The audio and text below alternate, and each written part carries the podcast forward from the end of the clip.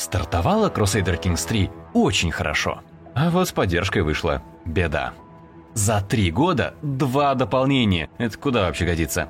Но игру буквально спасли преданные фанаты. Их стараниями глобальной стратегии теперь есть про любую популярную вселенную. Тамриэль из серии древних свитков, ожидающий возвышения короля Лича Азерот, с опаской поглядывающий через узкое море Вестерос Игры Престолов. Они дают кучу интересных возможностей, но есть там и свои нюансы. Об этом тоже обязательно расскажу. Теперь даже тот, кто к оригинальной стратегии не подошел бы и на длину плевка Бубонова-Чумного, но любит культовые фэнтези-сеттинги, может приобщиться к серии и получить тону удовольствия. Потому что все это не ленивые переделки карты, а полноценные спин с новыми правилами, механиками, фантастическими расами и самой настоящей магией.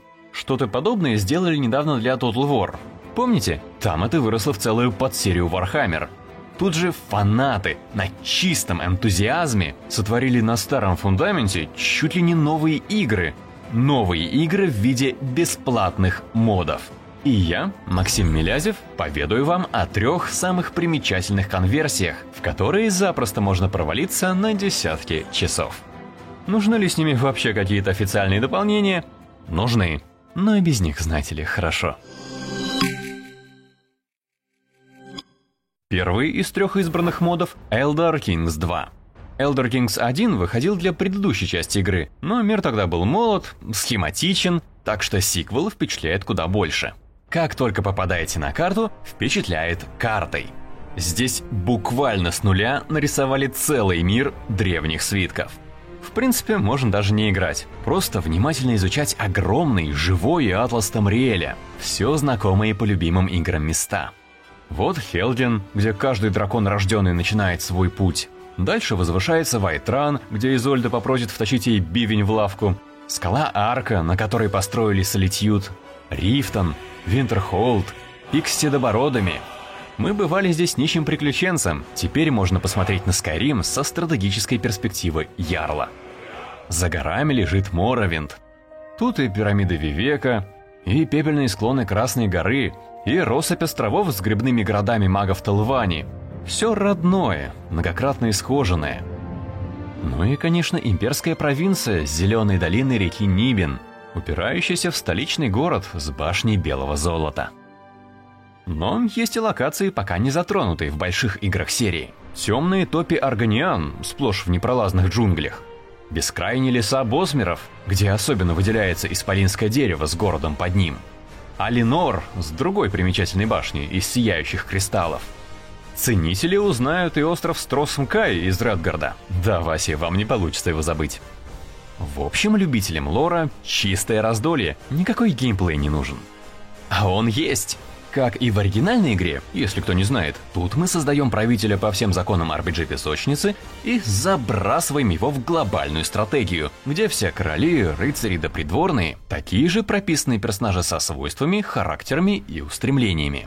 Там они строят города, ведут войны, плетут интриги и развивают династию, чтобы было кому сменить правителя, когда костлявая постучится в дверь.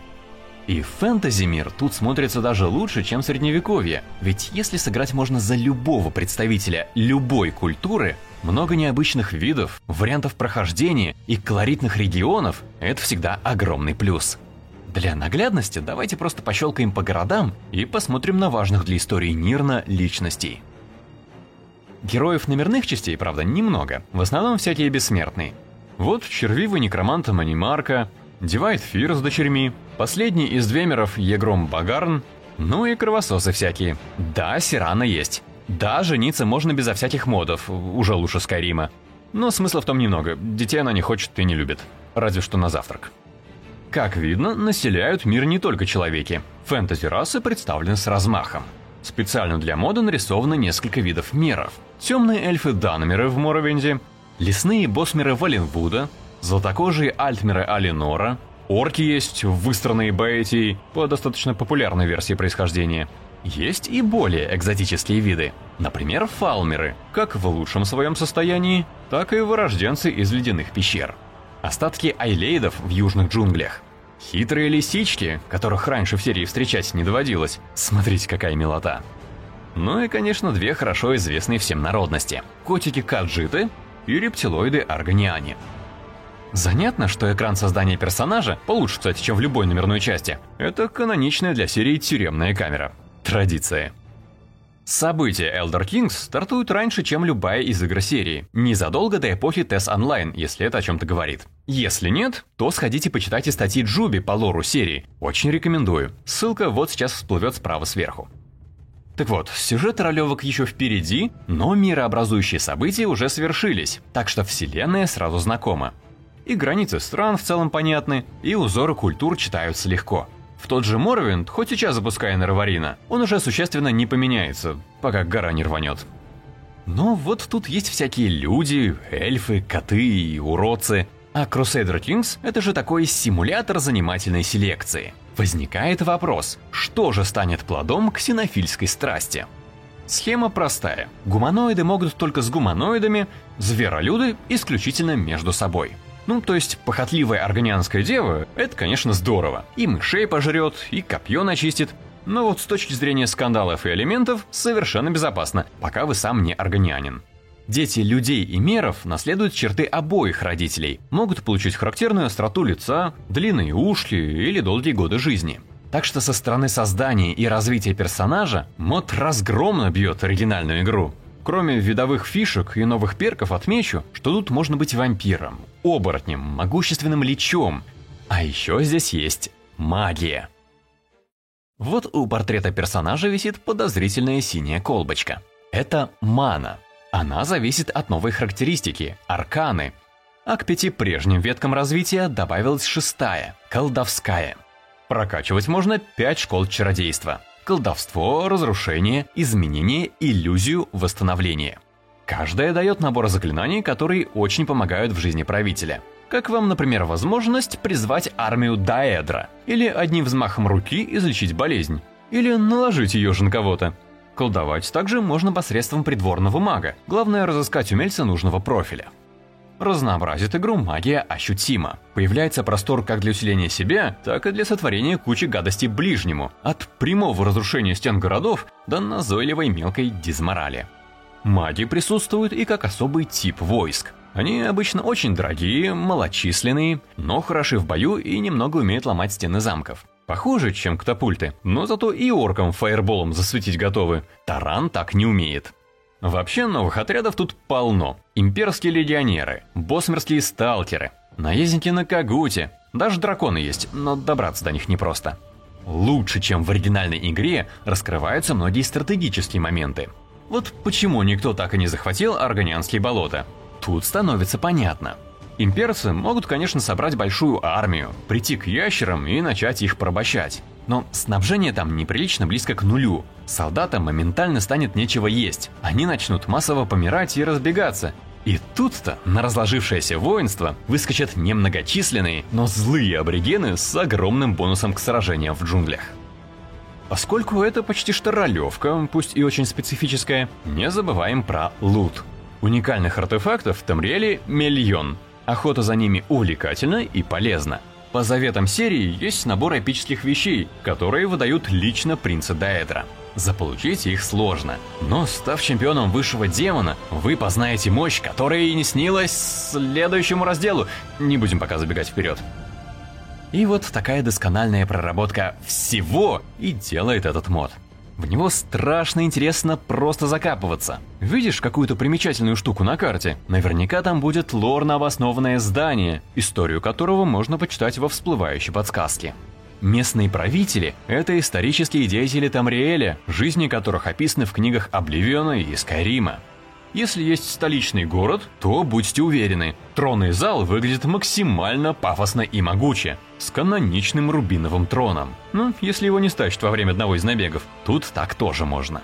Потому куда ни посмотришь, всюду находишь кучу интересных деталей, из-за чего возникает чувство громадности этого мира и бесконечности историй, которые он готов рассказать.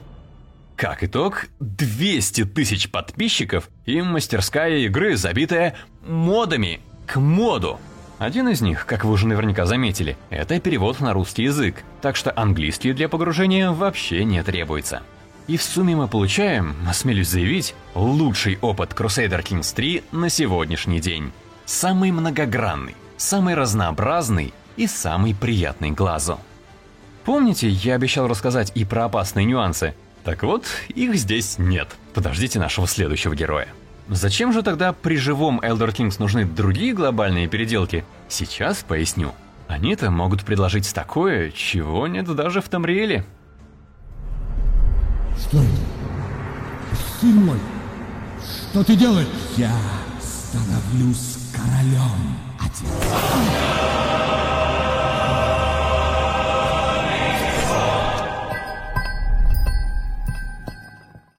Вот вы найдете на карте Европы Аахен, или, скажем, Торжок, а где находятся Штормград и Эргримар, знают все. Так что сделать глобальную стратегию по миру Варкрафта – прекрасная затея, которой и посвящен мод Guardians of Azeroth. Тоже два. Он пока находится на довольно ранней стадии разработки, и это приходится учитывать. Недоделанность вызывает проблемы. Смотришь издалека, так все просто восхитительно и невероятно. Присматриваешься и замечаешь больше и больше серьезных «но», глядя на которые хочется еще годик подождать. Вот карта. Огромная, со всеми знакомыми локациями Вова, не исключая Доны. Шик! Но опускаешься пониже, и после Elder Kings выглядит, конечно... Да... Уникальные фантастические места еще не нарисованы. Города – просто стандартные крепости из оригинальной игры. Стальгорн вон вообще по скале размазала. Особенно обидно, когда зарядился настроением от экрана загрузки с исполинским древом в полгоризонта, приближаешь камеру, а там... Нордскол вообще как будто на ремонте, туда даже объекты еще не завезли. Или Король Лич пожрал всю детализацию. А я помню хвойные рощи седых холмов, я был там. Ну и где, спрашивается. То же самое с расами. Гуманоиды сделаны прям отлично. Угловатые люди, орки, тролли, гномы, темные гномы, другие гномы, мрачные эльфы. Нет, это мрачные эльфы. Еще более мрачные эльфы, совсем уж эльфы-курильщика. Стоп. Но вот и подвох.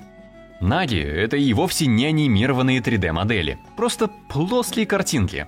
И такие тут все не гуманоиды. А разработчики мода явно поставили себе цель заполнить карту максимально разными народами, чтобы передать дух необычного и на мирового фэнтези. Поэтому половину географии заселяют всякие таурены, кентавры, гарпии, кобальды, жуки, иглошкуры. Это кто еще? Пандарены, ну и, конечно... Безумные генетики уже потирают руки в предвкушении экспериментов по скрещиванию, особенно увидев опцию «Разрешены все браки» в настройках. Но тут опять полумера.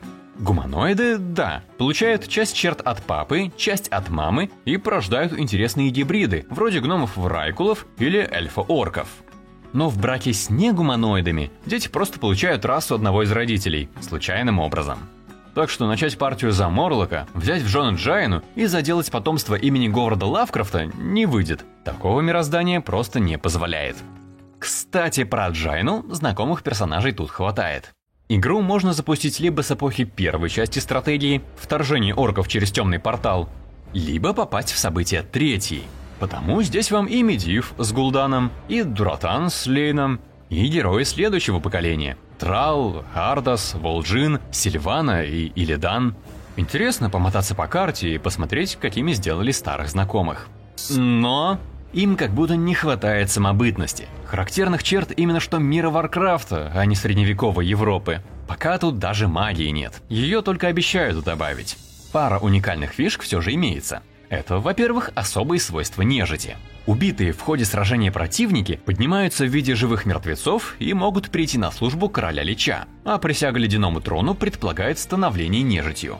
Главное здесь темное неистовство – когда нежить грабит и убивает, то накапливает полоску этого важного ресурса. С ее ростом власть правителя возрастает, силы крепнут, и вообще все румяные ходят, улыбаются с утра до ночи, мозги три раза в день едят. Если же сидеть и ничего не делать, то ресурс станет постепенно убывать. Так что добрососедские отношения мертвецам с окружающим миром не выстроить. Вторая важная механика – это союзы. Куда же без извечного противостояния Альянса и Орды. Оба блока показаны в специальной вкладке в интерфейсе. Если вы находитесь с фракцией в хороших отношениях, то ее можно в такой союз пригласить. Армию тогда сильно порежут, и членские взносы надо платить. Но когда за тебя, если что, вступит с полузерота, это большое дело. Из-за того, что разные стороны мода проработаны неравномерно, в него пока стоит играть не как в грандиозную партию на десятки часов, а как в отдельные кампании, решая какую-то одну лорную задачу. Мне вот, например, понравилась арка Темного Портала, когда за короля Штормграда надо было отбиваться от Орчи Орды. Пришельцы прут толпами, захватывают твои земли на раз-два, по силам изначально превосходят и давят. Я быстро вкачал королю Лейну военный фокус, отдал Вариана за дочку гоблинского картеля и с таким неожиданным союзником попытался дать отпор врагу. Раз за разом отбрасывал армии Чернорука, но они неизбежно возвращались, а потом у меня кончилось золото. И тут историческое развитие событий взяло вверх. Ну, разве что наследник королевства оказался не по канону мал и зелен. И вот, интересно же теперь, а может, стоило прокачать интригу и сломать Орду заговором изнутри? Стать обольстителем, быстро настрогать детей и заполучить через них, ну хотя бы парочку союзов?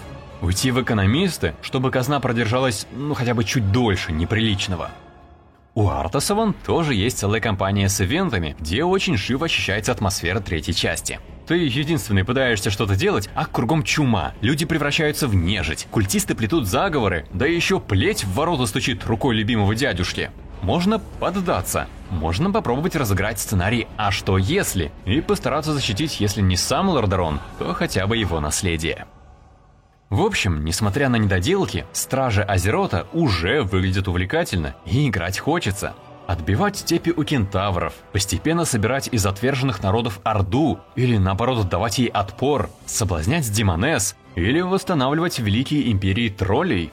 Все в милых, знакомых, уютных местах, где мы не раз бывали лично. Так что надеюсь, что проект не забросит и продолжит развивать, тогда точно будет бомба. Никакой четвертый Warcraft не понадобится. В «Игре престолов» побеждают или погибают. Третьего не дано.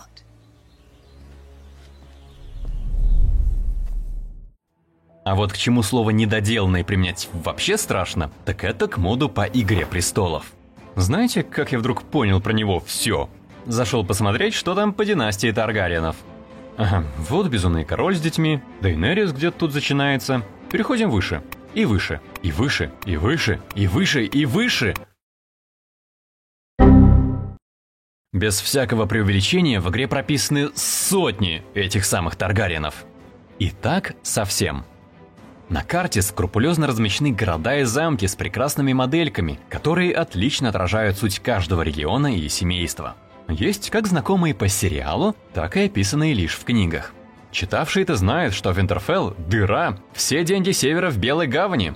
И правда, вот она, большая, богатая. Чайки ее только белее делают. Разумеется, персонажи тоже на своих местах. Их даже представлять не надо, все прекрасно узнаются. Скорее, правда, опять же по книжным описаниям, что, на мой взгляд, только лучше. Интереснее, да и колоритнее выходит. Проработка на уровне семейного дерева Таргариенов. Если, ну скажем, все семейство Тайреллов и так ожидаешь увидеть, то вот детально прописанные семьи на пару уровней ниже – приятный сюрприз. Даже вон Форестеры с Вайтхиллами из Стейтейловской игры на месте. Как интересно тут у них все сложится. А уж сколько интересности отыщут внимательные читатели.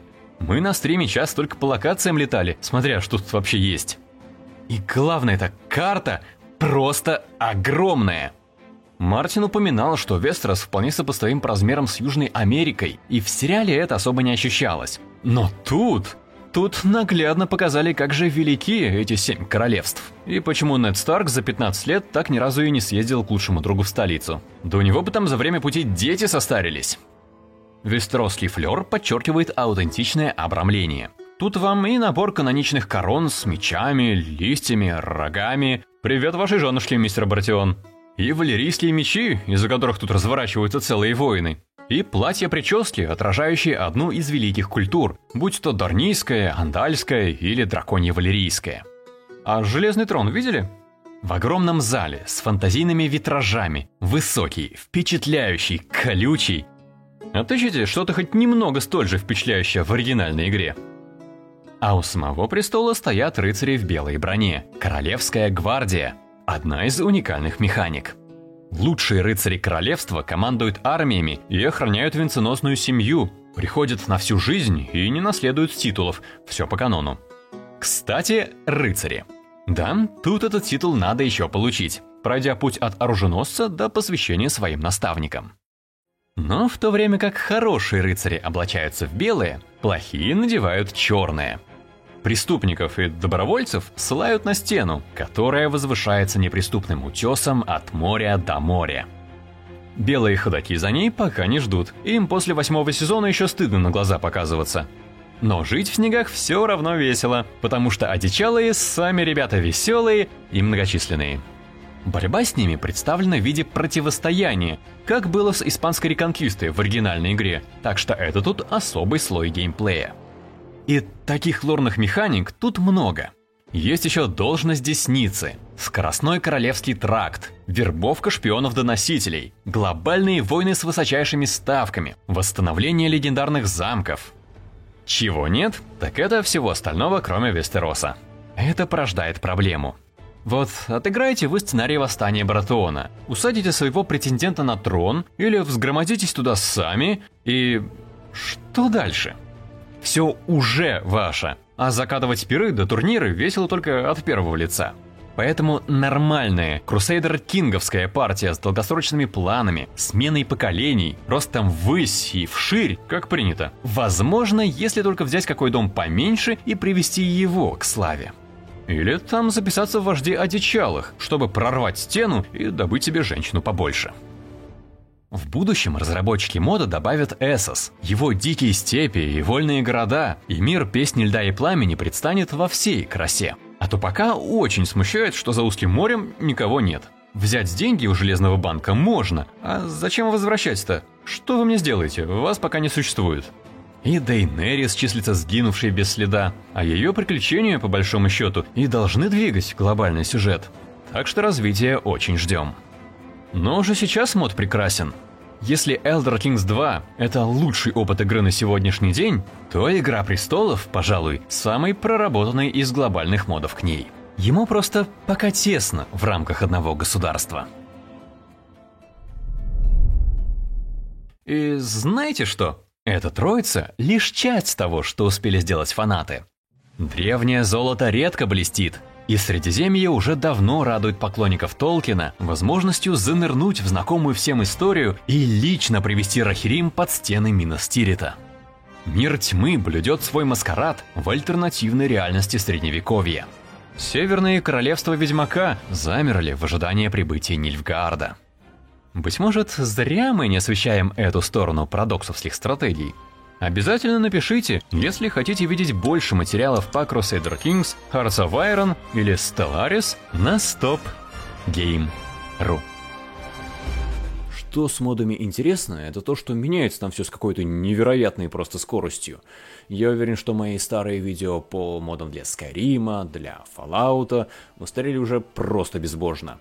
И даже когда я работал над этим видео, успели произойти большие перемены. Например, и для мода по Игре Престолов, и по Warcraft'у а, появились нормальные локализации на русский язык, так что если вас смущал английский интерфейс, то пускай больше не смущает. И те же Стражи Азерота, например, а, ранее работали только на очень-очень ранней версии игры, 1.5 это Королевский двор, сейчас же уже успели их подтянуть до почти что актуальной, 1.8. А, да, все три модификации, которые я сегодня показывал, а, не работают в самом последнем патче, который вышел вместе с дополнением про турниры. Но, учитывая, с какой скоростью все латают, я уверен, что в самое ближайшее время эту проблему исправят, и можно будет смело проводить турниры и самые настоящие прописанные разработчиками кровавые свадьбы. Так что ничего не бойтесь, э, дерзайте или немножко подождите и дерзайте. Тем более это того стоит, игру все это меняет просто кардинально.